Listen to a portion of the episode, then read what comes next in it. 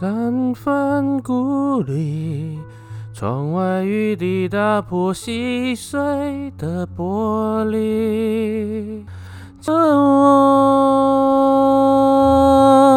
在这座城市遗失了你，顺便遗失了自己。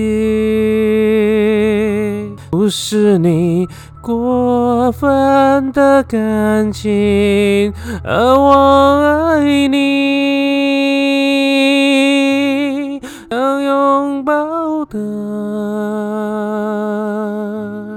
大家好，我是金童，今天是二零二一年三月三十一号。为什么会唱这一首歌呢？因为在二零二一年三月二十九号下午四点三十分，陪伴我二十五个寒暑的继父刘黄忠，在当天呢安详的走了。为什么叫金童呢？因为我就是要纪念他最后一个字啊。中字，所以说我就用金童来作为我的 podcast 的名字。嗯，因为肺炎啊，真的折磨了三年，最近的一年呢，都在医院度过。那在二十九号嘞，因为呼吸很喘啊，那为了让他舒服啊，所以医院就打了一针。但是后来再去看他，就没有了动静，就这样走了。那我不知道当下走的时候。他的心情还是感觉怎么样？但是我们看来就这样走，已经算是上天最大的恩赐了。很很快很快的离去，我们也很开心。其实这一段时间。最辛苦的就是我的妈妈了。从三年前她刚发现的时候，一直到去年她气胸之后，就一直躺在医院的这一段时间，只要没有在家务病房，在普通病房，我的妈妈就二十四小时贴身照顾，真的是不眠不休。那只能在一个三平的大小的病房的椅子上啊打盹。那在初期啊，他真的是我一般普通病房是没有床的状况下，我真的觉得就这样一直照顾照顾，一直到后来到了家务病房，因为没有办法全职照顾。那个时候只有探病时间半小时，他也是每天每天都会到去给他加油打气。这段时间真的是很折磨一个家属的意志，但是我妈妈做到了，真的是很伟大。回想起刚认识的时候。啊，当时我才刚要去五专吧，十五六岁的年纪，在爸妈原生父亲在我国中到五专左右，就基本上已经他有他的事情在忙，也不太有来往。那这个时候，因为日子总是要过，那妈妈也是需要找一个伴。那其实我在五专之后就不太常在家里。那我认识的这个继父呢，人就是很温暖，然后。也很会照顾人。我最记得一次是他在有一次啊，我在五专好像是要搬去新宿舍吧。那他也是一句话千里迢迢就载着我需要的用品啊来给我们。当时有家人啊可以送东西，真的是一件很温暖的事情。那来的当下嘞，他也是私底下就塞给我零用钱。那后来辗转毕业，其实一直到出社会，我都不在家里，其实都是这个。继父啊，在陪伴着妈妈，一直到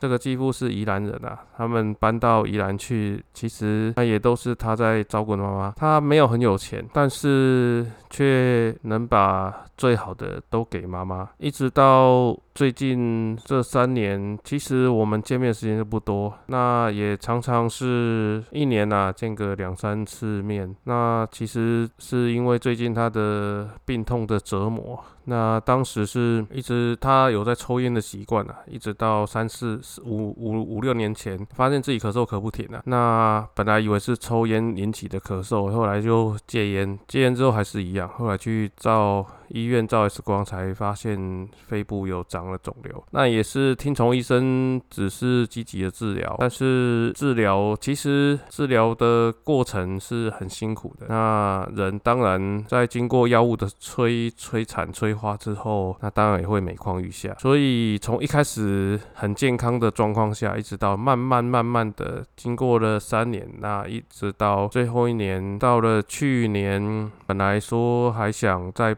八。月的时候还想去台中啊，找一些可以抗肿瘤的一些草药，但是就在那一天他。没有办法。他自己开车载着我妈，然后到了雪隧，就引发气胸，然后当下他就已经觉得他快要，他因为呼吸喘不过来，觉得早上自己已经快要走了。那后来就是直接叫救护车送往送回宜兰的医院救救治。那从那一次气胸之后，就状况再也没有恢复到气胸之前的的状况了。那其实人生最后一里路，只能躺在医院。这个当下，其实我觉得他还是很勇敢，他也。也没有表现出他歇斯底里的状态，一直都是用很正面、积极态度给我们的小贝看。甚至到了最后一天，三月二十五号去看他的时候，他也只是说要我们好好的，常常常陪伴妈妈，常常去找他，然后也不也没有再提自己的事情。那哎，有老大阿布拉爸爸，你安心的走，这些事情。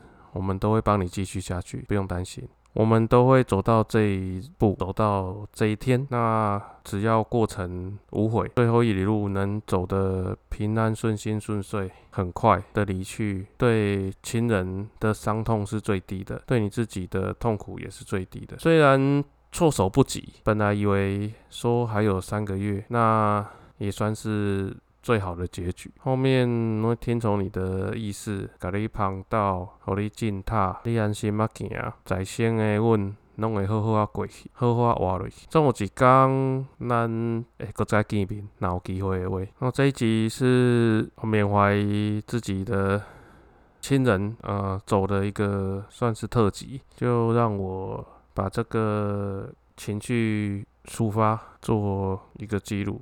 你好好的去，我们都会认真继续开心的活下去，不用担心，未来我们会再相遇。再见，我的父亲。二十五个寒暑，谢谢你。